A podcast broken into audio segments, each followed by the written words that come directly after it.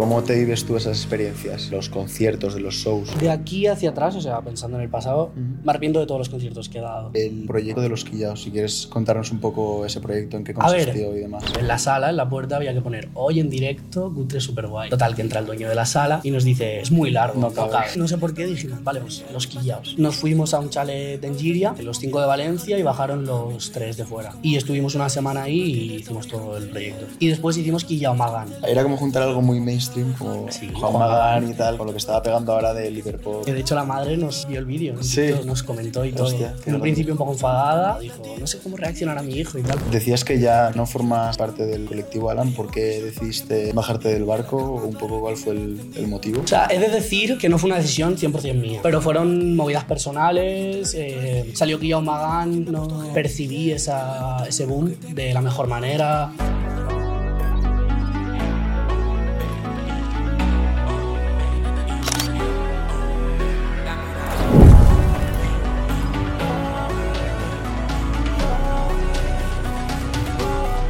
Muy buenas, gente. Hoy tenemos el placer de contar con Alejandro Alandés. Alan, bienvenido. Alandes, Alandés, bienvenido. Eh, Alan, para quien no lo conozca, es eh, un pedazo de artista de música urbana de aquí de la escena valenciana que lleva unos años metiéndole muy duro a la música y nos va a contar un poco sus inicios en la música, cómo te fuiste interesando por, por, este, por este arte sí. y, y, bueno, cómo ha sido tu camino hasta el día de hoy, un poco eso. Interesante pero aburrido en cuanto a mi camino. ha sido súper estándar. Bueno, va a estar, va a estar guay, ya verás. Eh, la primera pregunta, Alan, es un poco eh, ¿cuándo te empiezas eh, a interesar por el mundo de la música? ¿Recuerdas así de pequeño estar muy ligado al mundo de la música? ¿Tenías influencias en casa? ¿Cómo fue un poco tu, tu momento? Bueno, yo creo que en cuanto a influencias en casa, no he tenido una gran influencia de... Mi padre es cantante o similar. Mi padre siempre le ha gustado mucho tocar la guitarra en cenas navideñas y tal. Siempre se saca la guitarra. A día de hoy interpreta canciones mías con la guitarra. Tengo esa suerte, pero de toda la vida, pues cualquier canción que te cantaría un padre. Y sí que recuerdo, pues como cualquier chaval, pues yo creo que tengo vídeos y todo de pequeño de con una canción de fondo como si la estuviera cantando yo y tal. Pero yo creo que viene un poco más allá a los 13, 12 años, cuando la movida Red Bull se super comercializó y tal, en plan batallas de gallos, y salió Arcano, Scone, eh, Chuti, toda esta gente que como el 90% de la gente de mi generación pues la consumí en exceso, o sea, me gustaron mucho las batallas y tal. Y estuve tres, dos años de super consumidor de batallas, de pues eso, rap y tal, ya pues te ibas viendo así los temas de la gente que competía, la Red Bull y tal, hasta que un día pues lo típico que rapeabas con tus colegas, eh, que al final tirabas las rimas que oías en la tele, pero Mm. a tus colegas. Y me dijeron, oye, apúntate al río, al río Turia, que hace un mogollón de batallas y tal. Y ahí empezó un poco lo más relacionado que tengo con la música.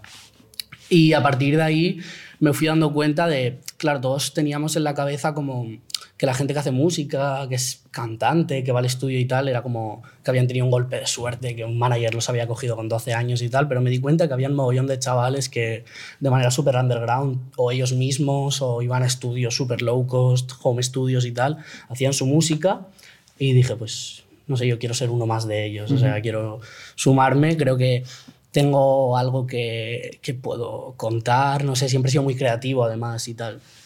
Y también un poco me sumé a la super hordada que hubo de, de Instagram TVs, en plan temas grabados con el móvil y tal, que no eran de estudio. Y ahí empecé a pues, mis primeros rapeos, es que no los llamo ni temas, en plan mis primeras Sí, freestyles, primer- raps, mi intervención musical. Sí. Y a medida, de, a medida que seguí haciendo música, fui yendo a estudios y tal, se profesionalizó todo un poco más y yo creo que hasta el día de hoy eh, pues ha seguido un poco ascendiendo. Hubo, así sí, tengo que remarcar el día que comencé a, a hacer música de manera más seria. Fue un día que yo estaba en unas batallas eh, que se hacían en el río que se llamaban Rondo de Campeones y competí contra, contra un chico de Valencia que hace música y tal, que se llama Ride Raven. Y al acabar la batalla me cogió y me dijo, oye, ¿tú haces canciones? Y le dije, bueno, tengo esto, esto, tal. Le enseñé algo y me dijo, vente a mi estudio que me gustaría en plan no hacerte un producto, pero que empezaras a hacer música más seria y tal. Y me apadrinó un poco y me puso por primera vez autotune. O sea, Joder, qué guapo. me puso por primera vez autotune y hasta el día de hoy yo creo que el proceso creativo ha sido súper variante y demás. Pero bueno, con, con el tema de las batallas, como decías, eh, conoces un poco el tema del, ¿no? del, del rap, de lo que es rapear, de lo que es Yo- tirarte ahí unas barras. Yo he sido súper, súper, súper rapero, eh, súper boom bap, tanto me gustaba mogollón hacer, me gustaba mogollón escuchar, y a día de hoy sigo escuchando a, pues, no sé, lo más boom bap que puedo escuchar es Dano, Ergo Pro y El Pequeño, pero tampoco me he separado mucho de esas raíces, a pesar que mi música se haya distanciado totalmente de, Vale, de un movimiento así. ese rollo, vale. ¿Y cómo fueron un poco las, las experiencias o cuál era tu sensación cuando te juntabas con este chaval que te llevó al estudio y viste el autotune y toda esa A movida? ver, yo creo que al principio todos sentimos que, que a la hora de crear algo tenemos que ser el mejor de los 100 otros chavales que lo hacen. O sea, competir por toda la gente que hace música en Valencia, ser tú la mejor. Y realmente creo que es una visión un poco errónea. O sea, tal vez no debería medirse. Tú tienes que medirte en una escala totalmente personal. eh, es decir, no me puedo comparar con otros artistas a día de hoy porque yo creo que lo que hago, tal y como lo hago yo, no lo puede hacer otra persona. Entonces, creo que como primera experiencia, tanto yo como el resto de personas así de las batallas que hacíamos música, competíamos por tirarnos pues, la barra más dura o el ritmo más duro o lo que sea. Y, y a partir de ahí pues seguí experimentando y tal, que si la peña busca en YouTube Alandes y baja mucho, puede encontrar temas de pues, míos con 14 años. Alguna vez los he posteado en las historias, super trap, eh, mazo de influencias, Lil Pump, Kid Keo y tal. O sea, Y eso fue ya con, con 14 años, o sea, el Con momento 14, 15, sí. en el que te metes en el estudio con este chaval, 14, 15. 14, 15 años. Empezaste o sea, muy, mi muy primer pronto. estudio lo pisé recién cumplido los 14. Fue un estudio en la Pobla de Baibona de literalmente una tarjeta de sonido y un micro, o sea, nada. Básico. Grabábamos con cascos de móvil y si se puede considerar estudio, vamos. Y a partir de ahí, pues ya pues, he ido tocando muchísimos estudios, muchísimos palos musicales y demás. Yo creo que una facilidad ¿no? que tenemos hoy en día es que como todo, o sea, al final la herramienta del móvil te permite hacer muchas cosas y aunque no vaya a ser el tema mejor grabado o el que mejor suene, pero oye, por lo menos para tener una maqueta o algo que enseñarle a alguien. A día de hoy hay aplicaciones como puede ser BandLab, no sé si la conoces. No. que, que te permite producir, grabar, mm, mezclar y tal. No de manera profesional, pero dentro de lo que es el móvil, de una manera súper loca. Sí, o sea, sí, sí. y- Al igual que grabar, que con la cámara de los móviles también puedes Correcto. hacerte vídeos muy tochos. Creo que fue Roju cuando fue la Resistencia el otro día. Decía que sus dos últimos temas que había sacado, que iba a sacar, estaban todos eh, grabados y producidos con el móvil. Sí. Y También es verdad que si buscas un sonido que suene así un poco como muy Antiguo, eléctrico, eh, antiguo, bueno, sí, vintage, claro. que te, Y muchos artistas de mi escena, que prefiero no decir nombres por si no quieren que se sepa que se graban con el móvil, se graban con el móvil. Sí, o sea, sí, gente con la que yo he colaborado. De hecho, en Alan 6.2 hay versos de otra gente grabados con el móvil. Sí, sí, sí. O sea, súper loco. y, y queda bien, o sea, sí, luego sí, se, luego se eh, mezcla. lo toca cualquier ingeniero de mezcla, de sonido y lo que sea y se nota la diferencia, pero no se aprecia no, no, simple no, gran oído. cosa. Sí, sí, sí. Ok. Y vale, empiezas a meterte en el, en el mundillo de la música, vas al estudio, conoces un poco lo que es ya la movida de, de grabar con una tarjeta de sonido y demás. Y eso, ¿qué, qué, qué sientes o te está gustando esa, esa sensación? Pues ¿Quieres seguir? a mí en un principio me daba vergüenza eh, el hecho de que la gente que me conocía de toda la vida, pues, o del instituto, o de ámbitos que no fueran musicales, vieran como que yo estaba intentando hacer música, intentando eh, ser artista y demás, y me cohibía bastante a subir historias súper, no profesionales, pero transmitiendo esa imagen de artista y demás, como porque dijeran, tío, ¿qué hace este chaval Sí. que lo veo todos los días a las 9 de la mañana en la puerta del instituto? Ya. eh, tirándoselas de, de superartista. Pero al final es un poco perder esa vergüenza y ignorar un poco esos, esas otras personas, en plan, al final o creen en ti o no creen en ti, es algo que tú no puedes controlar, o sea, tú solo puedes controlar lo que nace de ti. Y a día de hoy, pues o sea, yo creo que no he completado ni un 10% del recorrido que me gustaría completar, pero ya he recibido mensajes de esa gente que tal vez en cierto momento puedo juzgar o reírse de que yo intentara hacer música y demás, de, hostia, tío, te está saliendo, sobre todo cuando se pegó el Kia Magan o cuando cantamos en la Spook y tal, de vernos siendo teloneros de sus artistas favoritos y tal, era como, hostia, tío, ¿qué cojones? Ojo, que esto no era, que no era broma lo que hacía el chaval este. Sí, sí, sí. O sea que, pequeño inciso desde aquí, animar a que si tenéis algún colega que hace música y tal, no te pido que lo difundas, que lo compartas o que lo apoyes, pero tampoco intentes pisarlo, ni mm. juzgarlo, ni nada. O sea, lo hará mejor o peor, pero lo está intentando. Eso es, siempre, chavales, mensajes positivos, mm. eh, apoyando a los colegas que están empezando con alguna movida. Eh, porque, joder, a todo el mundo eh, nos gustaría que nos apoyasen o, que por lo menos no se tirase por los suelos el trabajo que hacemos, no que al final. No es apoyar, comentar, compartir, pero por lo menos si no, te, si no, te, gusta, respétalo, no lo juzgues. Puedes darle una opinión constructiva, pero no destructiva nunca, en el sentido de desmoralizar. Eso es. Y, y, Alan, una vez empiezas con hacer este tipo de, de proyectos eh, más pues, de canciones sueltas y demás, eh, ¿Cuándo a ti te despierta ya la curiosidad de, venga, vamos con un, proyecto un poco más eh, ambicioso o vamos a mejorar la calidad de sonido o cómo vas evolucionando en la música? Yo creo que o sea, se nota, se ve, si tú ves toda la música que yo he sacado, se nota el punto de inflexión de los quillaos. Vale. O sea, ahora si quieres comentamos el cómo surgió y demás, pero ese momento, el verte en un grupo de en principio éramos cuatro personas, cinco personas, pero que creían en la misma visión, remábamos todos hacia un mismo punto, teníamos ahorros, pues los podíamos invertir en un mejor videoclip, una mejor mezcla y tal. Eh, fue como, oh, vale, puede ser que esto cierto día funcione. Y luego ya el día que di mi primer concierto serio en una sala pequeña aquí de Valencia de 150 personas de aforo y prácticamente lo llenamos, fue como, hostia, mola, tío. O sea, puede ser que lo consigamos algún día. Ok. Y, pero Alan, eh, ¿fue primero el proyecto de los Quillaos o tu primer eh, álbum?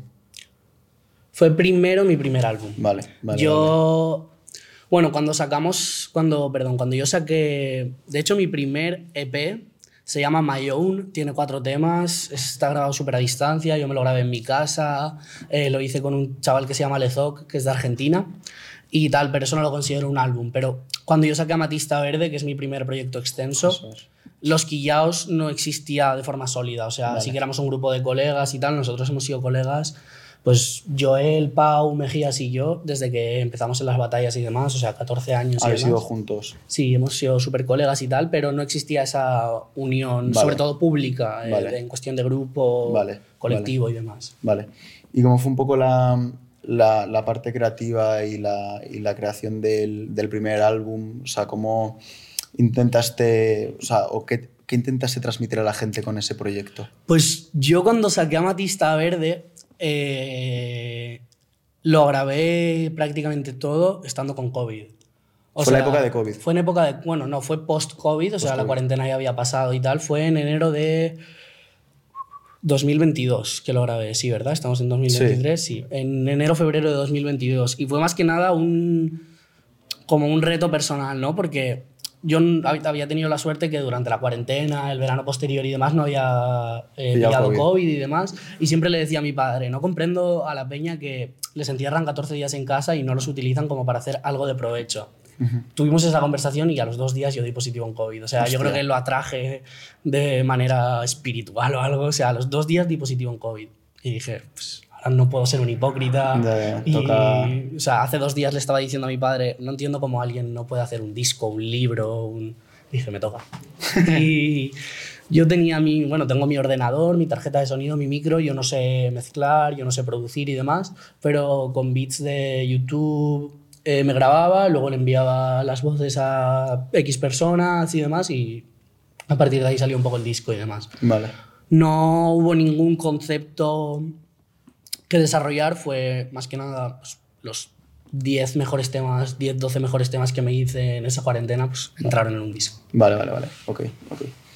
¿Y cómo fue un poco la, la acogida de la gente con, con, ese disco? ¿Notaste ya que había pues, más público? A ver, el disco eh, tiene dos adelantos, que son 11-11 y Nubes Negras, que son dos temas que habían salido unos meses antes y tal, y que había tenido la suerte que sobre todo 11-11 había funcionado muy bien. Cuando salió el disco 11-11 podía tener 100.000 visitas. Entonces eso también determinó que el disco fuera un proyecto más sólido en cuanto a visibilidad, porque eh, a partir de que salió el disco yo ahí no hacía promociones buenas ni nada, pero 11-11 estaban en algunas playlists y tal, entonces la gente que lo iba descubriendo se metía a mi perfil, veía que era parte de un disco y tal y lo escuchaban. Claro. Y bueno, en cuanto a repercusión local, underground de mi escena no fue súper grande, pero pues creo que, o sea, en la primera semana lo escucharon más gente mexicana que española, pero por eso, porque 11-11 pues tenía mucha visibilidad y tal en algunas playlists, en TikTok y demás, y arrastró un poco el proyecto global. Vale, vale, vale, ok. Y mm, luego de mm, Amatista Verde ya viene el proyecto de los Quillaos, ¿verdad, Alan? Luego de Amatista Verde hubieron, no sé si hubo algún single de por medio, pero comienza un poco el proyecto de los Quillaos, sí. Vale, pues si quieres contarnos un poco ese proyecto, en qué consistió y demás. Eh, como he dicho, Joel, Pau, Mejías y yo nos conocíamos de batallas y tal. Y, con, bueno, Joel no competía, pero los otros tres sí competíamos. Pero ellos organizaban, Joel y Pau, eh, batallas y demás. Y yo creo que fue un poco inspirado en Bizarrap y tal, como que se empezaron a viralizar las sesiones, ¿no? Las Studio Session, Bizarrap Session y demás. Entonces, un día como surgió la idea de, oye, ¿y por qué a partir de tu organización no hacemos sesiones así y hacemos música y tal. Y eso nunca se dio, pero determinó que, o sea, llevó a que Joel se comprara su primer home studio, su primera tarjeta de sonido, micro. De hecho, creo que se pilló el ordenador y todo. Y ahí empezamos a hacer música súper underground, incluso mal hecha. Pero bueno, fueron los comienzos, un comienzo cutre, pero bueno, sí, por algo se empieza siempre. Joel empezó a producir, eh, a tratar un poco el sonido, mezclar, masterizar y demás. Y nos juntábamos en casa de Joel y íbamos haciendo temas. Y luego ya, a medida que siguió ese proceso y tal, tampoco en ningún momento nos esforzamos por profesionalizarlo mucho más, nosotros lo disfrutábamos. Eh, se unió, bueno, se unió. Conocimos a Martín Mañas, que es un artista que ahora forma parte de los Quillaos, súper talentoso de aquí de Valencia y demás. Y ya como que él también tenía su estudio en su casa y demás, y aparte él estudiaba imagen y sonido, por lo que mm. se le daba mucho mejor tratar el sonido y demás. Y hicimos un tema que se llamaba Era Digital, que somos esos cinco, Pau, Joel, Mejías, Martín y yo. Y ahí no éramos un grupo ni nada, éramos colegas que, que hacíamos música y demás. Pero bueno, tuvo muy buena acogida y demás. Y por lo que seguimos trabajando juntos, yo cuando me tenía que grabar un single, pues lo hacía con Martín, con Joel, si necesitaba algún beat, siempre podía contar con Joel y demás. Y todo surge cuando Cero en Conducta nos contrata, bueno, nos pide que demos un show aquí en Valencia, que es el de 16 toneladas que te he comentado. Que realmente no era un show grupal, o sea, tú ves el cartel y no pone los quillaos, pone Alandes más Mejías, más Joel, más Pau, más Martín. Pero, claro, era o hacer 20 minutos cada uno o de cierta manera juntarlos y hacer un show más extenso, grupal. Y en ese momento decidimos que el mejor nombre era Cutre Super Guay, creo que se llamaba, Cutre Super Guay. Porque habíamos hecho streams antes en Twitch y tal y se nos había ocurrido ese nombre. Total, que llega el día del concierto y demás. Y en la sala, en la puerta, había que poner hoy en directo Cutre Super Guay. Total, que entra el dueño de la sala y nos dice, es muy largo, no, cabe. Y entonces, no sé por qué, dijimos, vale, pues los quillaos. No, de hecho puso quillaos. Hoy en directo quillaos porque venía como de un lore de Twitter y demás, en plan super meme y tal, que creo que yo había dicho quillao tres días antes. concepto y... dijimos, vale, pues quillaos. Y a partir de ahí como que ya se, se profesionalizó, bueno, se asentó un poco lo que es el grupo. El concepto. Justo invitamos al concierto a un artista de Madrid, que es Altac, que a día de hoy forma parte de los Quillaos. Vino un artista y productor de Barcelona, que es Lichi, que a día de hoy también forma parte de los Quillaos.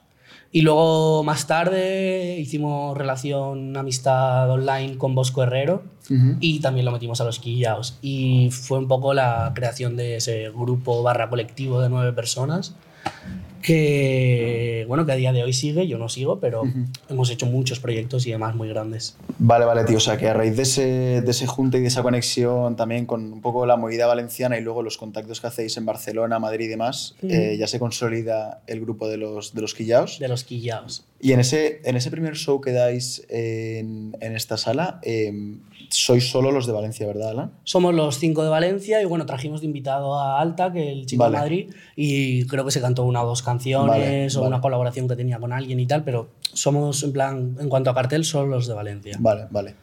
Y una vez estáis todos eh, metidos en el, en el meollo, ¿cómo, cómo es cómo, un poco el, el, flujo de trabajo? Yo entiendo que haya mucha sinergia, ¿no? Porque gente que cantaba, gente que producía, gente que mezclaba. Se crearía ahí un ecosistema chulo. Claro, aparte, yo creo que la, o sea, la creación de lo que fue el grupo vino también un poco acompañada con el pequeño boom que tuvo el hiperpop como género. Eh, el año pasado, vamos.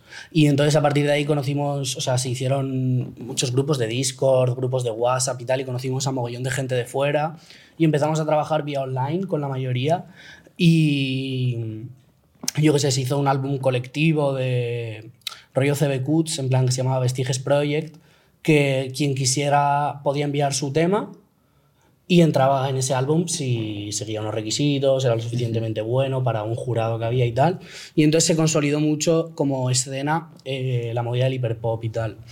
Entonces, nada, eh, realmente como Quillaos dimos dos o tres conciertos sin tener ninguna canción de los Quillaos. O sea, por ejemplo, este primer show, eh, pues yo cantaba cuatro canciones mías, el otro cantaba cinco, el otro cantaba tres, y así hacíamos un show completo. Claro que al final eran 40 canciones prácticamente, porque si éramos pues seis, eh, cinco o seis, y cada uno cantaba siete canciones o así, eran shows que necesitaban descanso. o sea, hacíamos mitad show, descanso y la otra mitad de show. Vale, vale, vale. vale. Mm, y nada, surgió un poco la idea de hacer un disco grupal. Y comenzamos a, hacer ese disco y tal. El primer tema que hicimos de los publicados fue Quilla Bachata. También se publicó primero, fue el primer adelanto. Y luego hicimos más temas y tal que nunca salieron, en plan se quedaron como descartes. Y después hicimos Quilla Magan, y ya cuando veíamos en plan consolidada la idea de hacer un disco grupal, nos fuimos a un chalet en Giria, eh, los cinco de Valencia y bajaron los tres de fuera.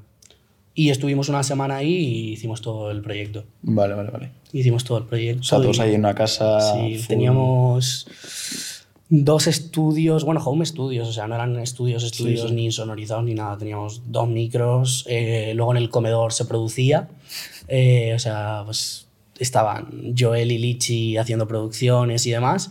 Y bueno, luego convivíamos en una casa de tres habitaciones, nueve personas. Joder, o sea, era muy loco, muy loco. ¿Cómo era un poco un día normal en esa, en esa casa? Eran 30 monsters. eh, Luego, de hecho, creo que, o sea, yo fumaba tabaco y una persona más, un, solo un integrante más. Era una caja de estas de tabaco de liar enteras, comida en plan súper guarra de hamburguesa, pizza. Pero fue una de las mejores experiencias de mi vida, en plan... Luego algunos días recibimos visitas, en plan vinieron colegas o novias o tal, pues a pasar el día con nosotros y tal. Eh, teníamos piscina. Eh, el, habían campos alrededor y tal, y luego a 20 minutos andando estaba el pueblo de Giria, entonces bajábamos mogollón al burger, al súper... A comprar y tal. Y demás. Y fue muy buena experiencia, la verdad. O sea, hubieron rifirrafes, como en cualquier convivencia, pero fue súper positiva y un aprendizaje súper grande. Y ahí, de hecho, ahí hice Lansex. Vale, vale, que ahora luego comentaremos, pero, pero sí, sí, sí, qué guay. A ver, al final me imagino la situación, nueve chavales que estáis como enfocados en la misma movida. Nueve chavales pirados de la cabeza. Pirados de la cabeza. Porque, sin, sin, insultarlos ni ofenderlos, somos unos frikis. Sí, o sea, pero que os, os flipaba la música y estabais ahí con Al final eran nueve cabezas pensantes, nueve voces, 18 brazos. Sí, sí, sí. Eh, Era súper productivo. Sí, yo creo que para... No, no tengo ni idea, ¿eh? nunca he intentado hacer un proyecto así, pero para sacar un proyecto em, conjunto. La o sea, presencialidad es lo la, la presencialidad y estar como todos en el mismo sitio y... Claro, sí, sí, no. Sé de gente que quiere producir un disco eh, que sea así como un rollo así tranquilo, tal, coge él, todo su equipo y se van a una casa que tenga una ventana vista al mar y se ponen ahí delante de esa ventana y al final la inspiración y tal.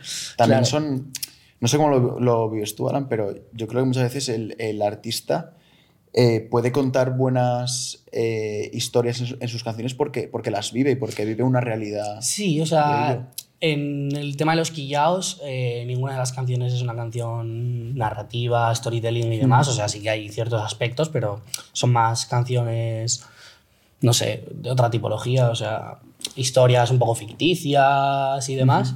Pero sí, era súper necesario. O sea, si no nos hubiéramos juntado, no. De hecho, cuando hicimos los adelantos, solo cantaron en los adelantos quienes estaban en Valencia en esa época, porque no íbamos a trabajar vía online, era súper difícil. ¿Vale? Entonces dijimos, oye, ¿qué semana nos viene bien a todos?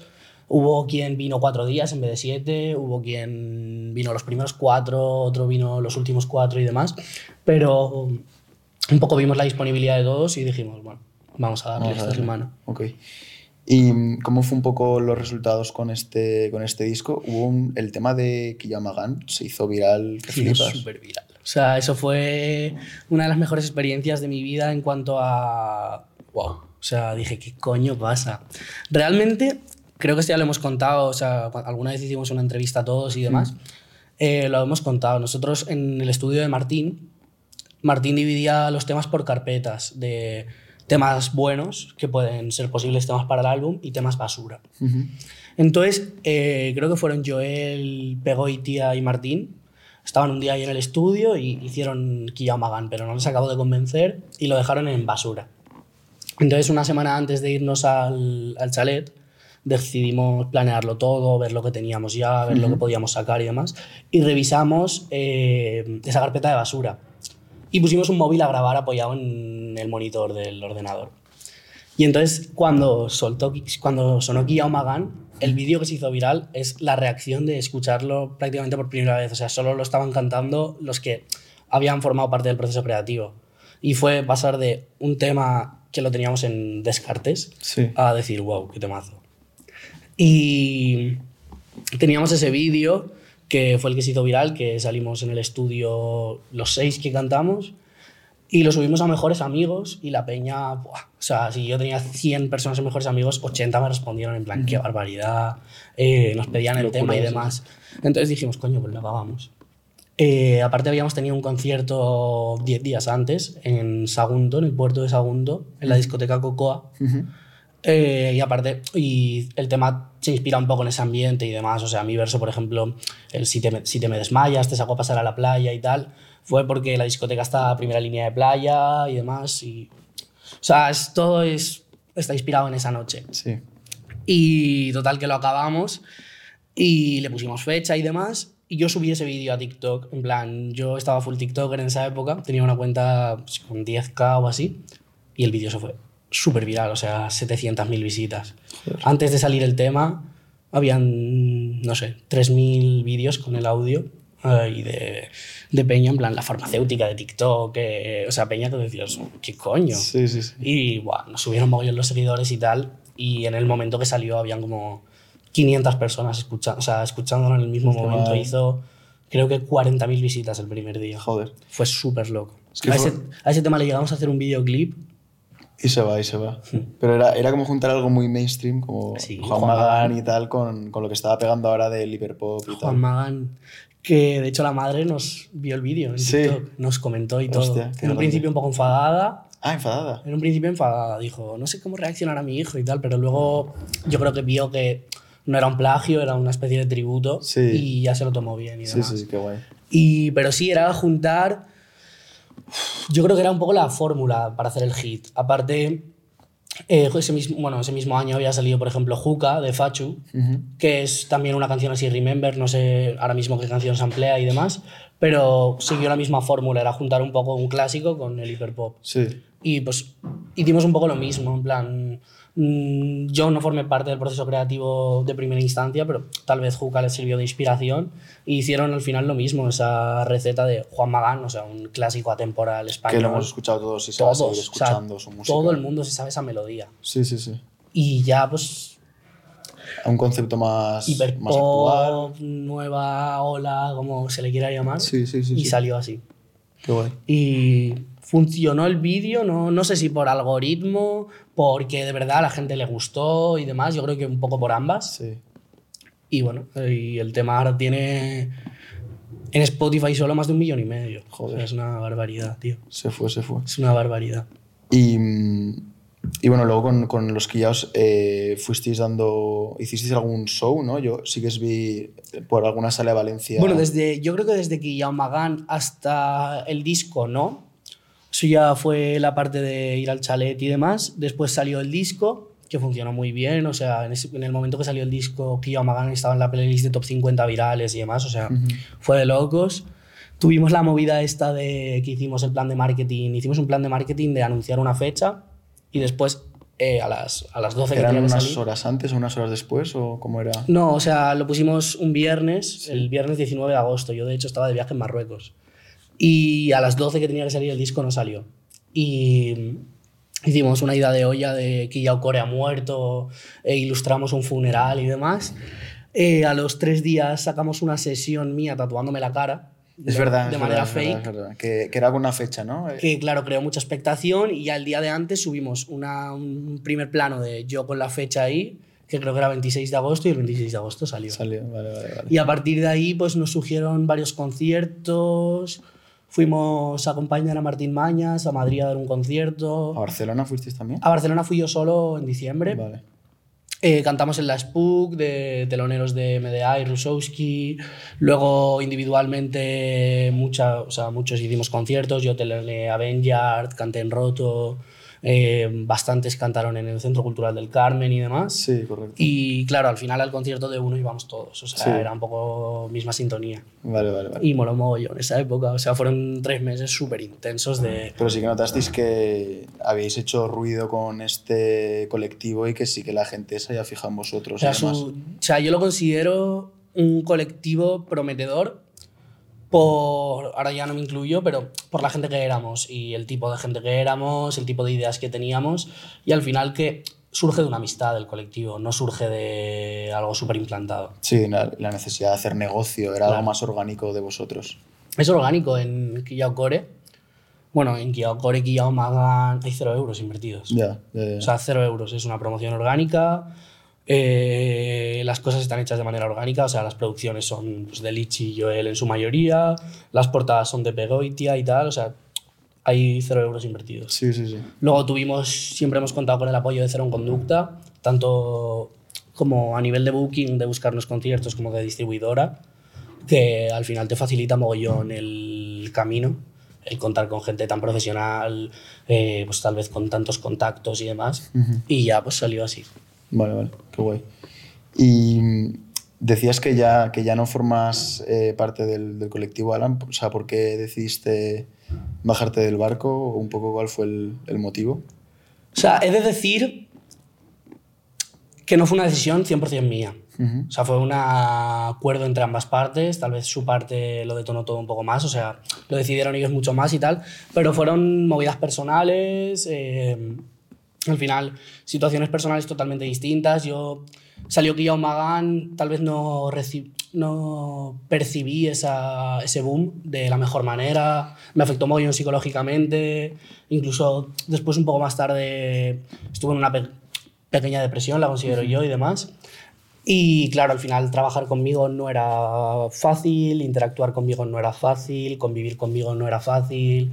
Eh, me refugié en estímulos totalmente insanos y tóxicos, o sea, pues salía mucho de fiesta, bebía mucho, fumaba y demás. Y eso al final genera una convivencia no, no lo más adecuada para el trabajo y demás. Que al final, o sea, ciertos altercados que hubieron me pasa con una persona con la que no trabajo y no pasa nada. Pero al final, o sea, haber salido de fiesta y al día siguiente vernos en el estudio era, o sea, yo no estaba en una buena situación, no lo reflejé de la mejor manera, tal vez no traté a la gente de la mejor manera y demás, y era un poco lo mejor para todos, tanto a nivel interior como exterior, o sea, de cara al público como de puertas para adentro, era lo mejor para todos eh, dividir ese camino. En ningún momento se ha visto súper afectada la amistad, o sea, yo por ejemplo, con Joel y Pau, que son los que más conozco, pues sigo interactuando mogollón, algunos vemos y demás, pero a nivel trabajo y profesional era lo mejor. Entonces, eh, lo subimos a Twitter y demás, fue como, wow, ¿qué está O sea, yo recibía mogollón de mensajes de espero que estés bien y tal, y era como, no me he muerto, sigo aquí, eh, voy a seguir haciendo música. Incluso había gente de, coño, justo que tenía una foto con Alandes y ahora se sale de los quillados. y era como, tío, mi foto sigue valiendo. o sea, No, no, mi foto, pero sigo siendo la misma persona. Solo que, pues, no sé, como cualquier jugador, cuando, si Messi se fue del Madrid, o sea, Ronaldo se fue del Madrid Sí, sí. Tenías la foto con Ronaldo. Sí, sí, es, el mismo, es la misma persona. Claro, la misma persona. Lo que pasa es que, bueno, se han distanciado un poco los caminos. De momento los quillaos no, o sea, no te puedo decir en posterioridad cómo han continuado su carrera porque no han tenido ningún lanzamiento ni nada más allá del disco que sacamos juntos, pero bueno, individualmente ellos hacen su música, hace su movida individualmente yo y no sé si en algún momento habrá un reencuentro, ¿no? De una edición súper especial de Alandes y los Quillados, ¿no? Estilo One Direction. No, no lo sé, o sea, no lo sé. No es algo que dependa de mí, depende de ellos. Pero bueno, si la hay, estaré abierto o no estaré abierto, y si no la hay, pues lo mismo. Sí, al final, yo como lo veo desde, desde fuera, que oye, pues estas cosas pueden pasar y era la mejor decisión para, para, para ambas partes, así que, así que bien tomado. Y luego también em, gestionar el trabajo diario de manera conjunta con ocho personas más, claro. yo creo que debe ser a veces complejo. Claro, tío, y al final es lo que te digo, yo estaba en una situación personal, no, no estaba en mi mejor etapa y al final, pues tal vez tus frustraciones, eh, tus malos pensamientos y tal los reflejas en malas conductas, como todas las personas. O sea, si tú de manera interior no estás bien, no vas a transmitir ninguna buena. Somos transparentes y si estamos mal. y por más que lo intentes, o sea, si yo hoy viniera aquí a hablar contigo y hubiera tenido un mal día y tal, se me notaría. Sí, sí, sí. sí, Y entonces al final, pues es que son relaciones sociales. O sea, igual que las tienes con tus amigos y. O sea, yo había gente que era como, wow, ¿por qué no formas parte de, los quillaos? Y ahí es como, ¿cuántos amigos tienes que ya no son tus amigos? ¿O de cuántos grupos de amigos te has salido, has, han acabado? La, es lo mismo. o sea, lo que pasa es que nosotros, aparte de tener ese grupo de amigos, hacíamos un producto. Y eso que al final también, lo que te decía, gestionar eh, el trabajo de nueve personas, creo, o sea, creo que debe ser complicado incluso. Luego también eh, compartir la misma visión, porque en el mundo del arte, cualquier arte, yo creo que son todo etapas y momentos. Y oye, ¿qué pasa si se acaba un poco ese boom del hiperpop? Eh, a lo mejor hay dos que. O del hiperpop o del Guillaume Lo que sea, sí, sí, sí.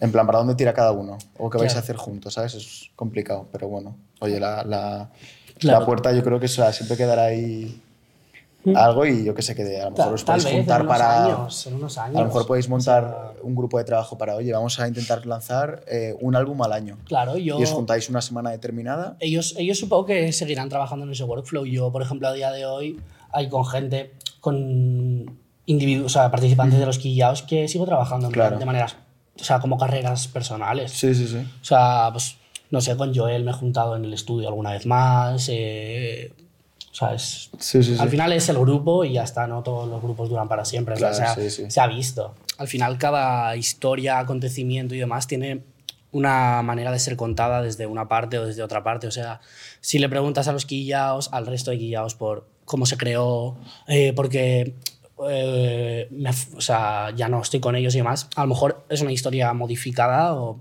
no, no modificada, pero contada de otra manera. O sea, al final es un poco eh, el punto de vista que tiene cada uno. El punto de vista, correcto, y la percepción propia. O sea, yo creo que al final fue eso, que cada uno estábamos en, en, un momento distinto. Nos vino una etapa muy difícil para adolescentes de pues, 17, 18 años, que es viralizarte de repente, tener un tema con un millón, y cada uno lo gestionó de una manera. O sea, es lo que te digo, yo me refugié en salir de fiesta, eh, beber mucho y demás, como Está, o sea, está mal, pero como para estar, Evadirte estar en otras cosas, poco. un punto de evasión, y hay quien encontró su lugar de evasión en seguir haciendo más música y explotar esa oportunidad y tal. Yo la desaproveché, es decir. La bueno, no la desaproveché, pero no la exploté. O sea, Mm. yo tengo claro que me llega otro boom de viralidad y lo aprovecho de otra manera. Claro, al final. Es tío, aprender. Tío, eh, eres muy joven y. Claro. y, Espero joder, que lleguen más. Sí, seguro, seguro, tío. Y, y que en cualquier experiencia, cuando te enfrentas allá por primera vez, eh, es un poco una primera toma de contacto que nadie.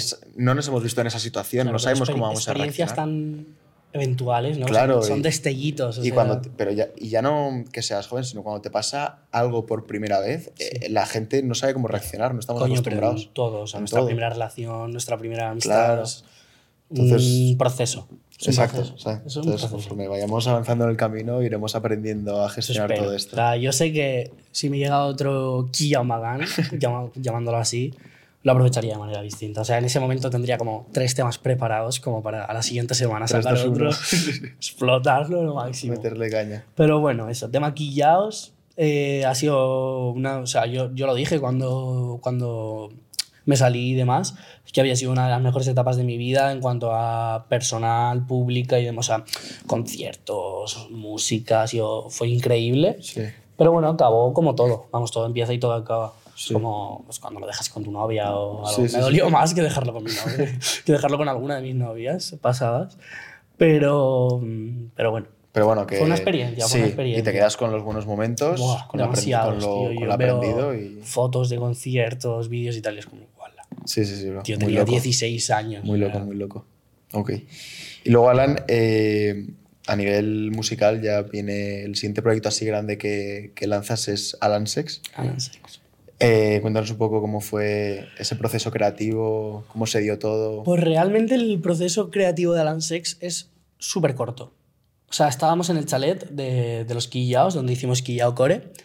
Y yo soy una persona, no sé si muy rápida y eso es malo, o muy productiva y eso es bueno, pero hago mi música muy rápida. O sea, yo en una tarde eh, lo que tenga que grabar lo he grabado. Sean tres versos o sean siete, me pongo y lo acabo. Entonces, acabé mi participación en Quillao Core en cuestión de los tres primeros días de esa semana. Entonces me quedaban cuatro días vacíos. Y dije, ¿qué voy a hacer? Eh, ¿Estar en este chalet aquí en la piscina o aprovechar que tengo peña que hace música a mi lado, estudios y demás? Y dije, pues bueno. Entonces al final, o sea, no fue crearlo como un proyecto grande. Estaba una noche, el estudio se quedó libre y dije, bueno, pues es mi momento. Busqué, yo escuchaba mucho Sotoasa en ese momento y demás. Busqué temas de Sotoasa, beats, relación, eh, type beats y demás. Y me grabé, creo que el primero cuando quiere beber. Y a partir de ahí, pues la mañana siguiente se lo enseñé, hostia, qué guapo, tal. Me grabé el siguiente, me grabé. Y al final, en tres días, me grabé los cinco temas de Alan ¿Te lo grababas tú solo? O sea, buscabas el beat, Sí, te, me lo grababa te yo montabas encima y... Correcto, estaba yo solo en el estudio, o sea, estaba con el equipo de Martín Mañas, con su micro, con su tarjeta y tal, pero en los ratos que ellos no lo utilizaban, que estaban en la piscina o comiendo y tal, yo alterné un poco mis horarios como para Sí, sí. aprovechar los Cuadrarte. huecos libres y tal. Y me lo grabé yo solo, estaba yo solo en el estudio, en un ambiente que parecía puré, o sea, tabaco, eh, la ventana cerrada tres días, yo oliendo a, no sé, a cerdo y, y dije, bueno, pues ahí salió. Aparte aproveché que he comentado que hubieron visitas en el chalet y tal, vino mi novia al chalet y tal y se lo estuve enseñando y demás y como que me motivó mucho. O sea, es un disco un poco inspirado en ella, en, nos estábamos conociendo en esa época en los sentimientos que yo sentía, también un poco sentimientos explícitos, pero bueno, existen esos Sí, sí, sentimientos sí, sí. cuando conoces a una persona que te atrae. Y se lo enseñé cuando llevaba dos o tres temas y me motivó mucho su reacción y demás y dije, bueno, esto lo acabo con cinco o seis temas y lo acabé. Iban a ser cuatro porque hice Dime, que es la outro, ¿Vale? y no me gustó en un primer momento. Entonces ya cuando acabamos la experiencia del chalet, un mes más tarde, Martín Mañas eh, lo masterizó, lo mezcló y demás. Y una vez masterizado sí que me gustó el tema. En plan, él le dio una oportunidad, dijo voy a mezclarlo a ver cómo queda y quedó bien por suerte. Y, y hasta ahí en plan Alan Sex 1. La portada es un asterisco, en plan, connotación, o sea, el culo, Sí. un asterisco, se llama Alan Sex por Anal Sex, Alan, es en plan un, juego de palabras. O sea, fue todo, salió de hecho un poco por parte de meme, o sea, nos reíamos de O sea, era un poco jugar a ver qué barra era más barbaridad que la otra. sí, o sea, sí. en el momento que dices te voy a llenar toda la boquita de leche, eh, lo escuchan los quillados y se descojonan. Ya, sí. Pero bueno, yo dije, mira. Sí, pero al final es parte del So- concepto. no, y- son, tío, son sentimientos reales. O sea, a ver, obviamente yo no veo a una persona y digo, le voy a llenar toda la boquita de leche. Sí. Pero sientes el deseo y tal vez, pues, de una manera más íntima lo puedes demostrar de una manera o de otra. Y yo, pues, dije, tío, voy a ser lo más explícito, que explícita, pueda. O sea, sin filtros. que me censuren el tema en todas las plataformas. No me han censurado ningún tema, por suerte, pero bueno, podía haber pasado. Sí, sí, sí. Pasado. Y Y hubieron barras que quité porque dije, son demasiado. Demasiado, ¿no? Son, me he pasado. dije, me pas- esta vez me he pasado. Y lanzas eh, Alan Sex y cómo es un poco tu experiencia con, con la salida eh, en solitario después de la salida de los quillados. No. Alan Sex lo saqué aún estando en los quillados. Vale, vale, estabas aún. Eh, mi salida de los quillados fue entre Alan Sex 1 y Alan Sex 2. Vale. Entonces, antes de sacar Alan Sex, tuve un bolo en Roto Club. Y entonces dije, mira, pues voy a aprovechar para testear eh, Alan Sex porque nadie me había escuchado haciendo house, era algo súper nuevo y tal. Y me canté eh, todo Alan Sex en, en un bolo en Roto Club.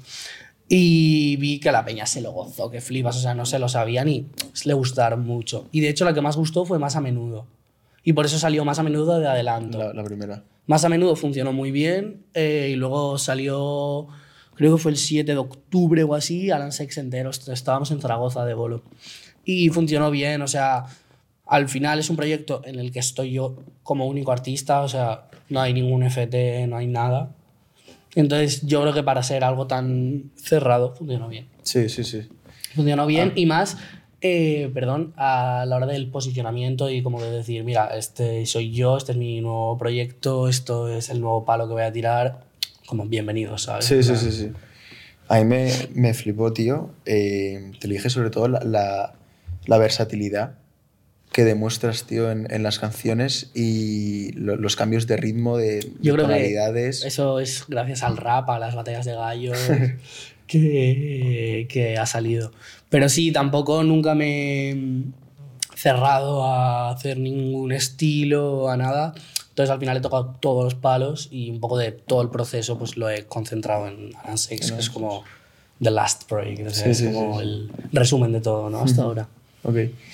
Luego viene eh, Alan Sex 2, que es... Sí, ¿verdad? Yo creo que sin ningún tema de por medio, ¿no? Saqué Alan Sex, creo que hubo una colaboración y tal en el álbum de Rulo, que es un artista Sí. aquí de Valencia, pero ya no hubo nada hasta que Alan Sex Ya 2. empezaste a anunciar eh, Sex los 2, sí. primeros FTs. De hecho, Alan Sex 2 en un principio iba a salir en diciembre, pero habéis visto que se ha alargado hasta el 24 de febrero. Eh, Alan Sex 2 es eh, la reinvención eh, musical, no sé cómo llamarlo, pero fue el reciclaje de la obra. O sea, justo en ese momento fue cuando me salí de los quillaos, estaba en una muy mala etapa, eh, pues yo qué sé, estuve con antidepresivos y demás, no me apetecía nada hacer música, no me apetecía nada ir al estudio, eh, mi proceso creativo se paró totalmente por la inspiración. De hecho, tengo un Reels en Instagram que lo cuenta entero, el que saqué de promoción de Lansex, porque al final quise ser transparente y explicar el porqué de este proyecto. Porque al final es un proyecto reciclado. Eh, entonces, claro, pues yo no estaba de ánimos, no pasé meses malos y dije, tío, no puedo parar. Llamé a Martín y le dije, mira, hazme un hueco aquí, aquí, aquí, aquí. Me puse en contacto con muchos artistas, algunos decían que sí, otros decían que no. Pues cuando unos decían que no, pues llamaba al siguiente y demás. Y ha quedado así. El único nuevo tema es Mamita Mía, que se hizo, o sea, durante el proceso creativo de Alan Sex 2 yo me salí de o sea, bueno, estuvo mi separación con los quillaos y Mamita Mía se hizo después de la separación, cuando ya dije, tío, mi estructura de trabajo, que era los quillaos, se ha visto totalmente afectada, o sea, ha acabado de desaparecer. Eh, tengo que ir a probar nuevos estudios y tal, y en una de ellas conocí a Niño Bando, que es un productor, DJ artista de aquí de Valencia, y fui a su estudio y me grabé Mamita Mía, luego se metió Stormy Kid y demás, o sea, quedó súper guay. Guay. Entonces fue eso, reciclaje de obra. Guay. ¿Y cómo, cómo fue un poco la experiencia de, de contactar con estos artistas? Eh, ¿Cómo buscas eh, al, al fit eh, que te cuadre para ese tema? ¿Cómo es ese proceso? Realmente creo que de los ocho artistas que yo pensé en primera instancia, solo hay uno, que es Slappy. Vale. O sea, Slappy fue el único que me dijo sí. De los que tenías. De los que tenía en mente. Eh, y luego a partir de ahí, pues, eh, yo qué sé, yo estoy en un sello que se llama Ampial, que es un sello discográfico y demás. Entonces vi también la gente que había en el sello para ver a quién del sello podía meter. Metía a Glory Six Bane, metía a Fox One. Y ya, pues luego se lo propuse a De La Chauen, se lo propuse a más gente. Y entre ellos muchos aceptaron, que son los que están en el disco. Y entonces yo les enviaba el Open Verse, que se dice, ¿no? que es el tema por acabar. Y ellos me enviaban sus voces y ya nosotros la, las tocábamos aquí en Valencia. Vale, vale, vale. Ok. La de, la de Slappy a la que le dices, tío, la, creo que es la primera barra con la que entra.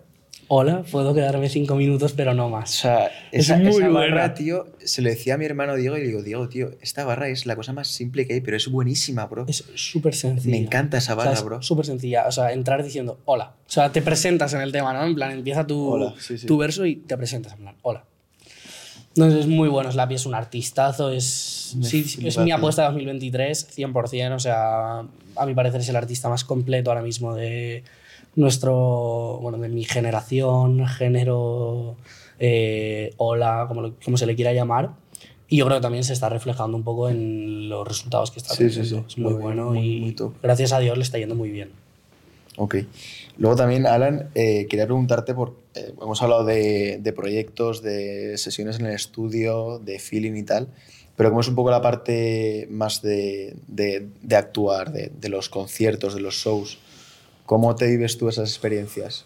Pues mira, a partir, o sea, de aquí hacia atrás, o sea, pensando en el pasado, Ujú. me arrepiento de todos los conciertos que he dado. Sí, ¿por qué? O sea, los de los quillados son conciertos enérgicos, al final eran nueve tiarrones ahí saltando escenario. con música súper enérgica, parecíamos gorilas ahí, eh, yo qué sé, guerreros de Troya.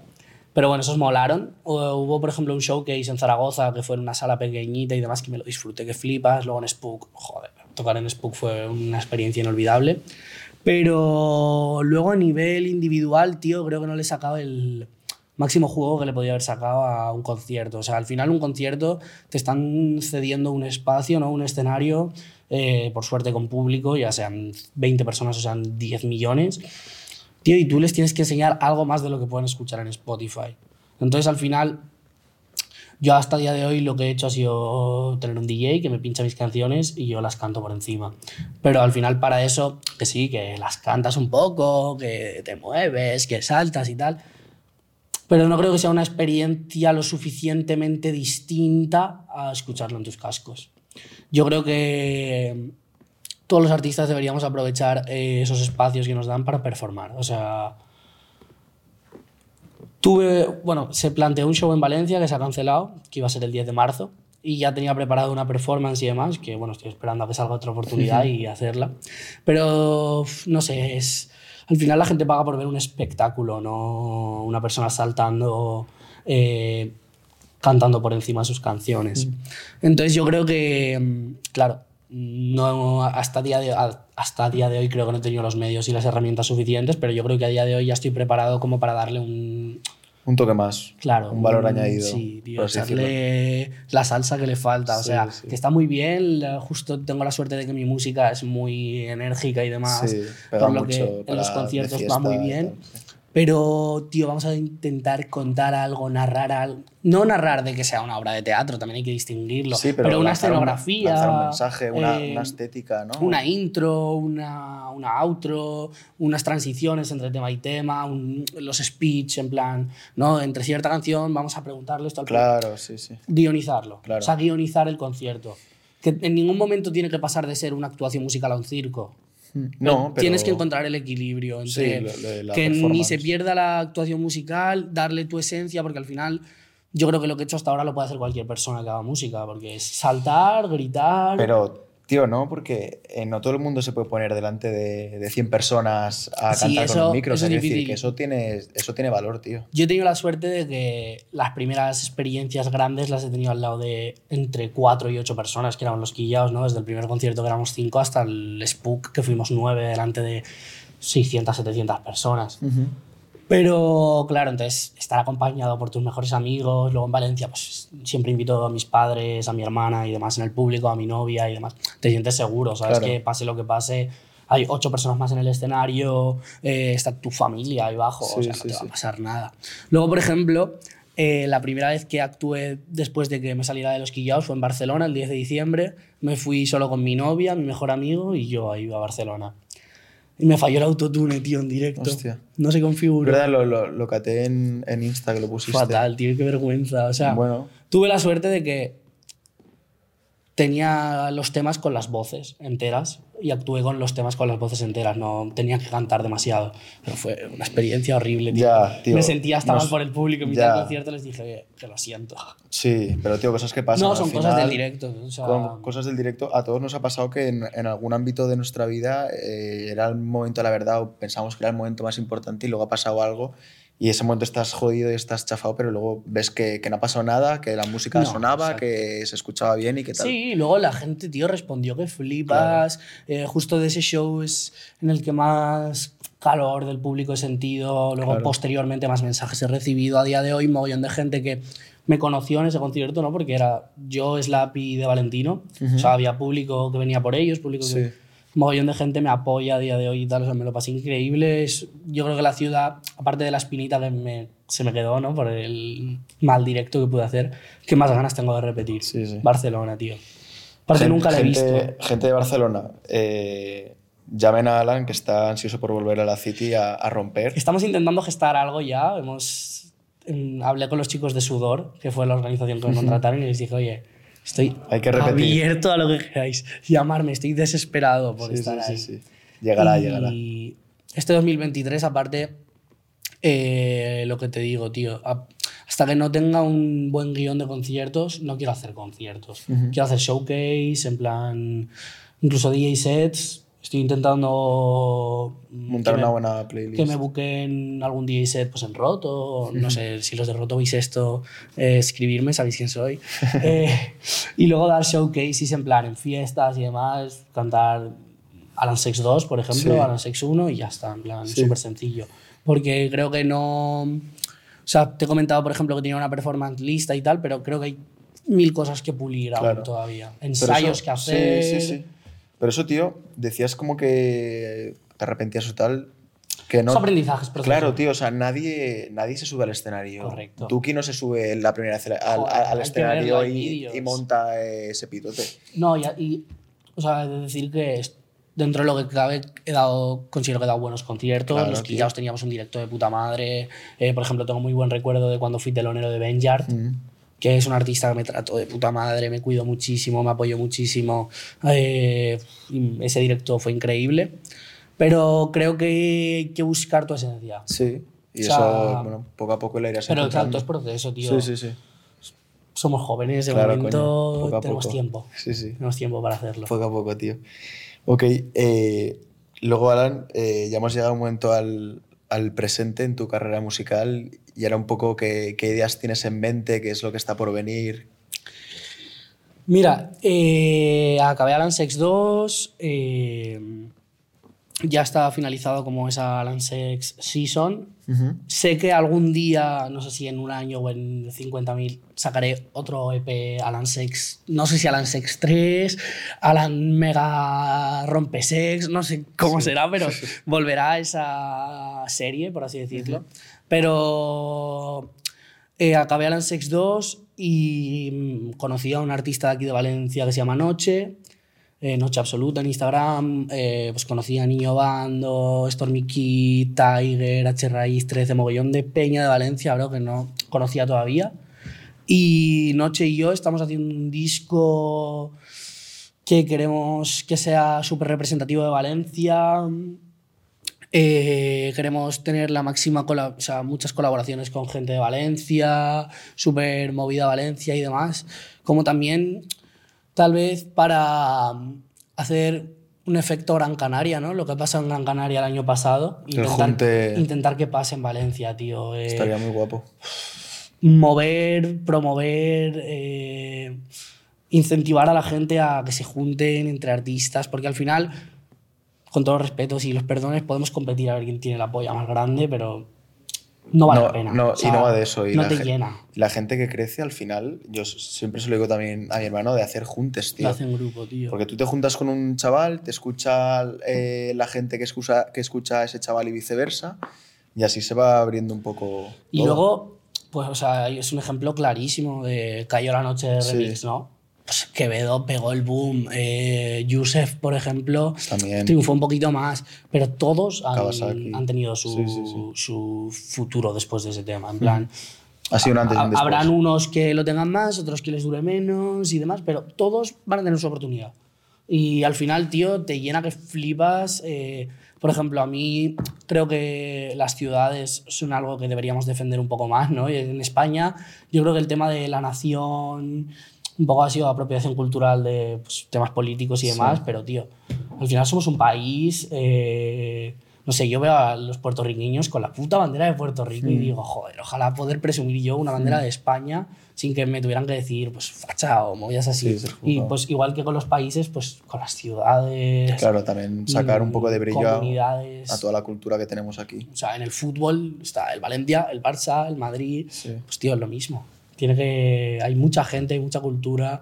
Y si entre todos podemos poner nuestro granito de arena para darnos a conocer, no solo musicalmente, con podcasts como, como en tu caso, con diseños, eh, fiestas, es cultura. Sí, sí, sí. O sea, hemos intentado también inspirarnos mucho en la época de la Ruta del Bacalao, porque Vale. creo que ha sido el movimiento cultural que más ha englobado de la historia de Valencia, o sea, en el sentido de que englobó música, fiestas, eh, los diseñadores, Diseñadores, trabajo. fue una locura Luego que han, han habido series, documentales. sí, sí, eh, de todo. es un movimiento Ha sido un cultural momento que ha, fascinante. ha arrasado con todo. Y hasta el día de hoy, bueno, la serie de la ruta Claro, salió el otro día. salió hace nada. El otro día. Entonces, yo creo que es el momento de hacer un neo bacalao, ¿no? Sí, sí, sí. Un bacaneo. Qué guapo, tío. O sea, no sé, hay, hay algo, tío. En Valencia, además, no sé, tenemos nuestra. cada- a ver, cada ciudad es distinta, tío, pero tenemos nuestra salsa. nuestra, esencia y nuestro encanto. movida, sí, sí, sí, sí. Hay que, hay que Hay que darle caña. Sí, sí, ok. Eh, vale, Alan, vamos a tirar ahora unas preguntas cortas para conocerte un poco, un poco más fuera del ámbito de la, de la música. Vale, Así que, nada, bueno, hay, hay preguntas que sí que tienen que ver con la música De todo tipo. y otras que no. Vale. de todo tipo. Eh, la primera es tres artistas nacionales que escuches ahora mismo.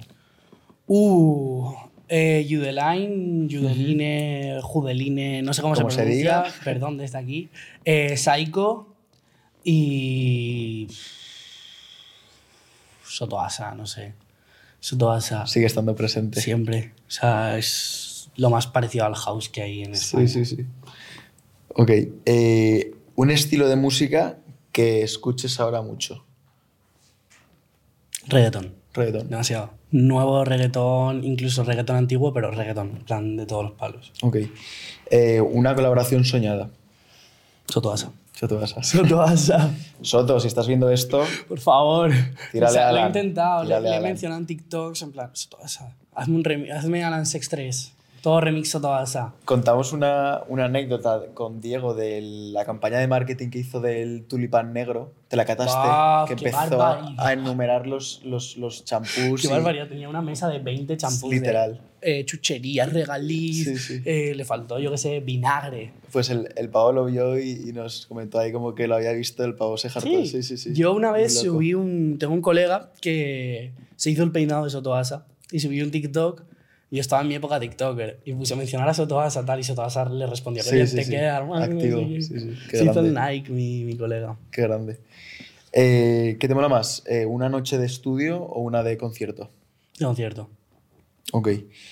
Dos artistas que te hayan inspirado de alguna forma en tu carrera. Sotoasa. no, pero dejando de lado Sotoasa, bro, no es musical, pero Van Gogh. Porque triunfó después de morir. O sea, es como que te deja la puerta abierta a que no los resultados tienen que ser en plan, no los tienes que ver. Hay resultados que vienen o después o que están sucediendo, pero no eres consciente de ellos. Y luego en otra disciplina puede ser mi padre, en plan, en cuanto a. Él escribe, hace novelas eh, y demás. Javier Alandes, buscarlo. Y no en cuanto a la obra, pero sí en cuanto a la constancia, el sacrificio y que al final no hay golpes de suerte, tío, que para llegar hay que poner esfuerzo. Y eso es algo que él siempre me ha inculcado como padre y como artista, escritor. Ok, qué guay. Vale. Eh, dos hobbies que tengas fuera de la música. Saltar a la comba y cocinar. Ok. Saltar a la comba.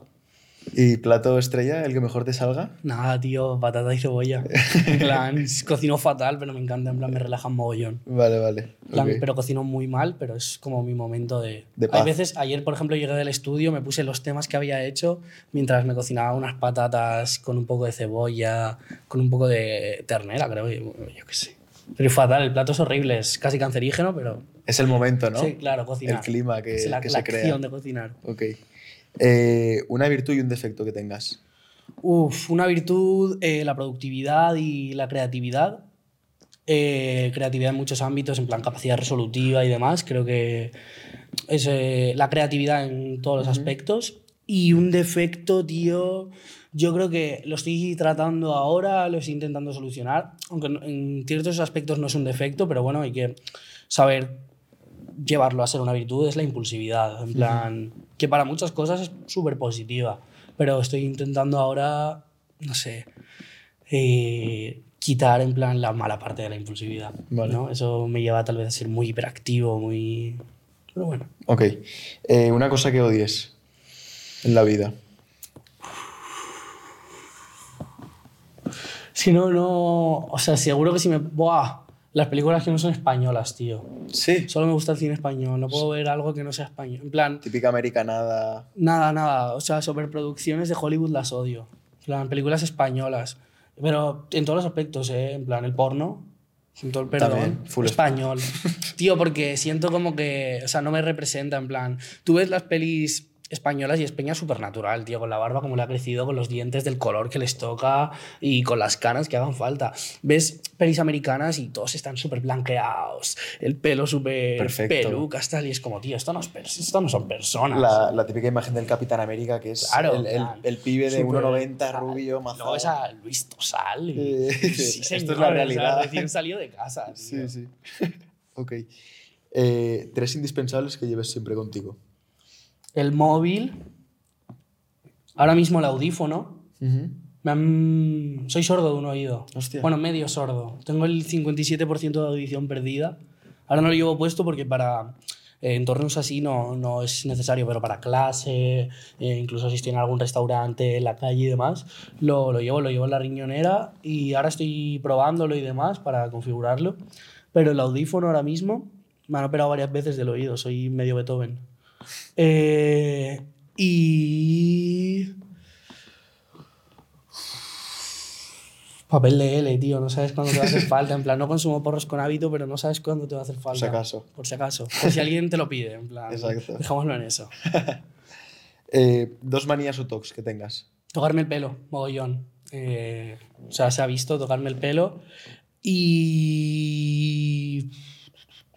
afeitarme todos los días, en plan. Y eso que no me. Soy muy joven, no me sale. Pero cualquier pelillo mínimo Ya ahí te raya Me fuera. molesta, tío. Aparte, soy súper de chaquetas altas y ya el roce Sí, me, me raya que Sí, flipas. sí, sí. O sea, todas las mañanas en seco. Una pasadita. y no es, bueno, es más una costumbre que una manía, pero. Sí, tiene- sí. Ok. Eh, ¿Qué hay en tu lupa de Insta, en la sección de Explora? Mi novia, porque la stalkeo mucho para recordar la novia que tengo.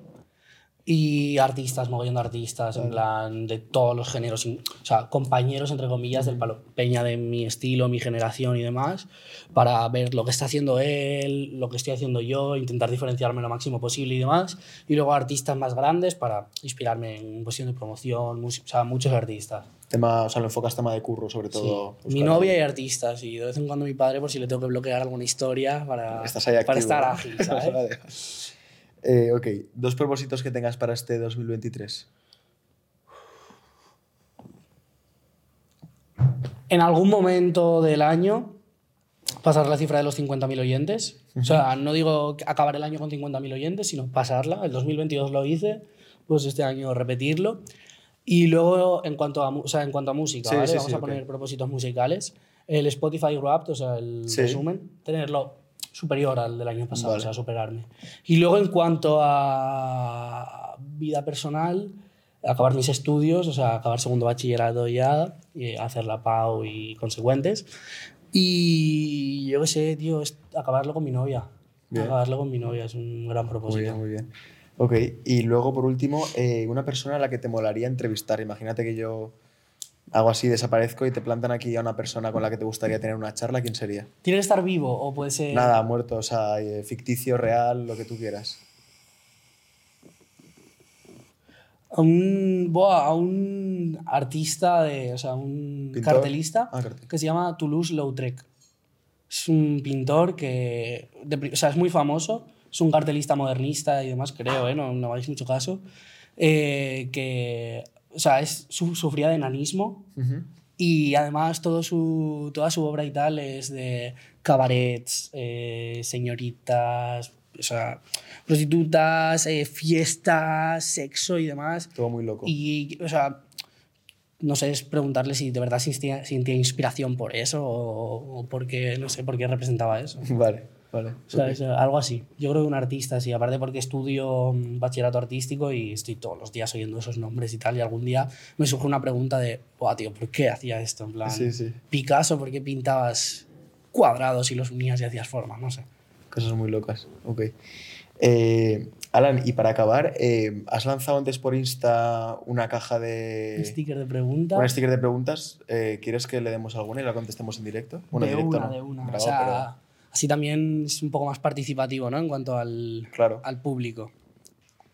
Vamos a, claro, muchas estarán repetidas, Pero selecciona alguna que te mole. pero Esto pa- para, los que sigáis a Alan, eh, que sepáis que os lee y, y Sí, os, y os- demasiado. Y os, tiene en cuenta. me, me dedico, o sea, yo creo que todo el mundo lo puede decir, le respondo siempre. Vale, están ahí. Elígelas tú, elígelas tú, tío. La que Vale, te pues- responder. Eh, un DJ de Valencia, cuyo nombre no sé si voy a decir porque no sé si querrá que la pregunta sea anónima, me dice, apuestas 2023 en cuanto a DJs, que de cantantes ya hay muchas. Me parece una muy buena pregunta, voy a centrarlo en lo local. Y claro, DJs que yo he consumido, he podido oír y demás. Eh, me gusta mucho Zenzi, que pincha en Roto Club, es residente. Me gusta mucho Guachu, que también es residente de Roto Club. Y luego el, el tercer puesto lo haría súper en plan un meridiano del palo. Esos dos sé que son mis tops en cuanto a DJ y te animan a una fiesta cuando quieran.